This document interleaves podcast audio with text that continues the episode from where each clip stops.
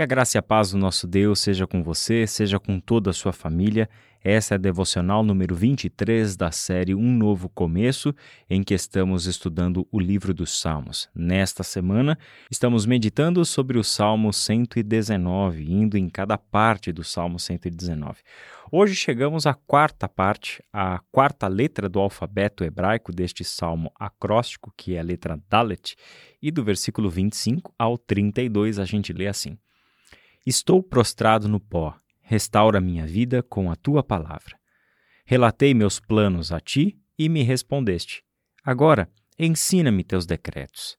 Ajuda-me a entender tuas ordens, e eu meditarei em tuas maravilhas. Minha alma chora de tristeza, fortalece-me com tua palavra. Afasta de mim o caminho da mentira, dá-me o privilégio de conhecer tua lei. Escolhi o caminho da verdade decidi viver de acordo com teus estatutos. Apego-me a teus preceitos. Senhor, não permitas que eu seja envergonhado. Buscarei teus mandamentos, pois tu aumentas meu entendimento. Este trecho do salmo fala de uma situação adversa da vida. Ele começa no versículo 25 falando estar prostrado no pó e pedindo para que sua vida seja restaurada e no versículo 28 fala de sua alma chorar de tristeza, pedindo para ser fortalecido com a palavra do Senhor. O interessante é que nos dois casos, tanto na sua prostração e a sensação de uma vida que está se esvaindo, como também no versículo 28, que fala de uma alma que está chorando de tristeza. A confiança do salmista é que a restauração e o fortalecimento vêm por meio da palavra de Deus. A palavra de Deus é o instrumento divino para a restauração da vida. O legal disso é que o salmista, com isso, assume que não há um passe de mágica por meio do qual Deus restaura o nosso vigor. E isso não significa que Deus não possa ocasionalmente realizar milagres e de uma hora para outra condições de vidas mudarem. Isso é verdade, a gente vê acontecer no ministério de Jesus. Quantas pessoas foram tocadas por Jesus e foram libertas dos seus males físicos, emocionais, espirituais e relacionais. Mas não é o caso aqui. Ele está falando de algo que está mais no campo do ordinário, do que do extraordinário. Os milagres, os sinais miraculosos que ocorreram por meio do ministério de Jesus e que cremos que possam ocorrer ainda hoje, isso faz parte do extraordinário. É milagre, não faz parte do cotidiano.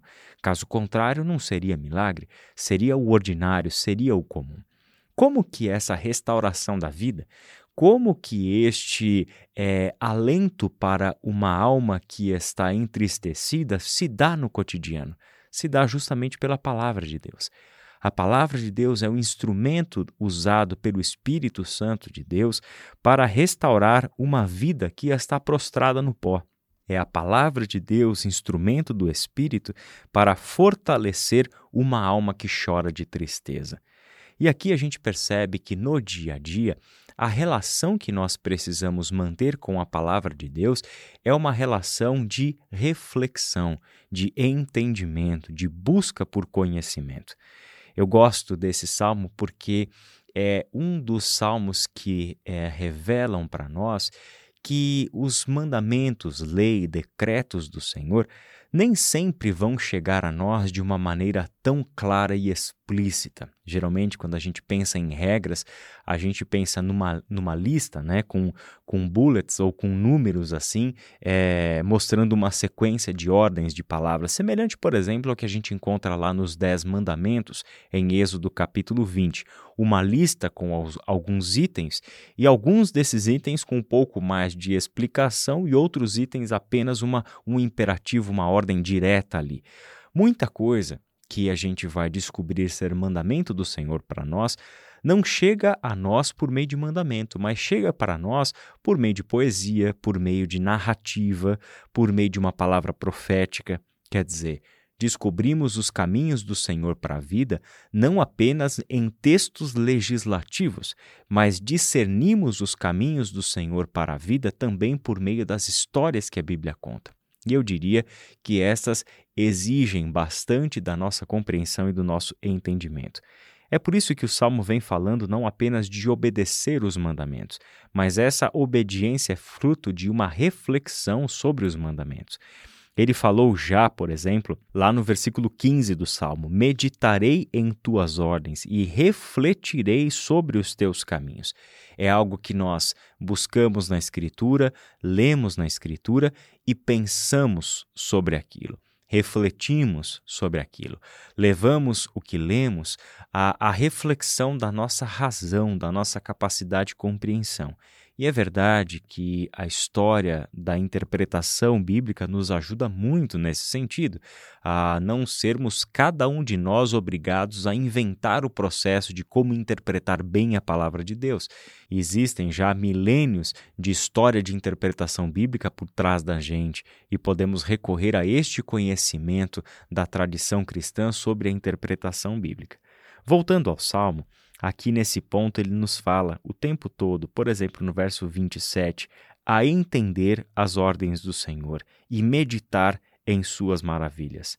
No versículo 29, ele fala do privilégio de conhecer a lei. Ele fala no 32 que buscará os mandamentos do Senhor, porque ele, o Senhor, aumenta o entendimento do salmista. E tudo isso que faz parte do campo de buscar na Escritura a compreensão e trazer isso para a reflexão dentro da nossa mente e do nosso coração, nos leva àquilo que o versículo 30 coloca diante de nós: a escolha e a decisão. Escolhi o caminho da verdade, decidi viver de acordo com teus estatutos. Meu irmão e minha irmã, a palavra do Senhor coloca sempre diante de nós a necessidade de uma escolha, a necessidade de uma decisão. É uma palavra que sempre nos levará a este ponto, que nos torna, na medida em que nele exercitamos, nos torna mais maduros. É a maturidade que vem sempre da nossa capacidade de tomar decisões, de fazer escolhas. A palavra de Deus, na medida em que a conhecemos, na medida em que guardamos ela no nosso coração, na medida em que fazemos, por exemplo, né, aquilo que o versículo 9 mostra, né, como pode o jovem manter puro o seu coração, guardando a palavra do Senhor, obedecendo a palavra de Deus.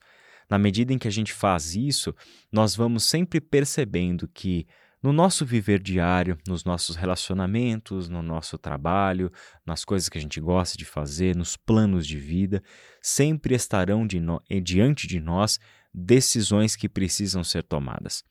O que o salmista assume como compromisso é que em todas as decisões ele decidirá por obedecer à verdade. Ele escolherá a andar no caminho da verdade e decidir viver de acordo com os seus estatutos. Mas aqui no Salmo, preste atenção, não é uma decisão que vai aparecer nos momentos em que esta decisão nos for exigida ao longo da vida, no momento em que estivermos diante do certo e do errado, do bem e do mal, mas uma decisão anterior que determina todas as outras.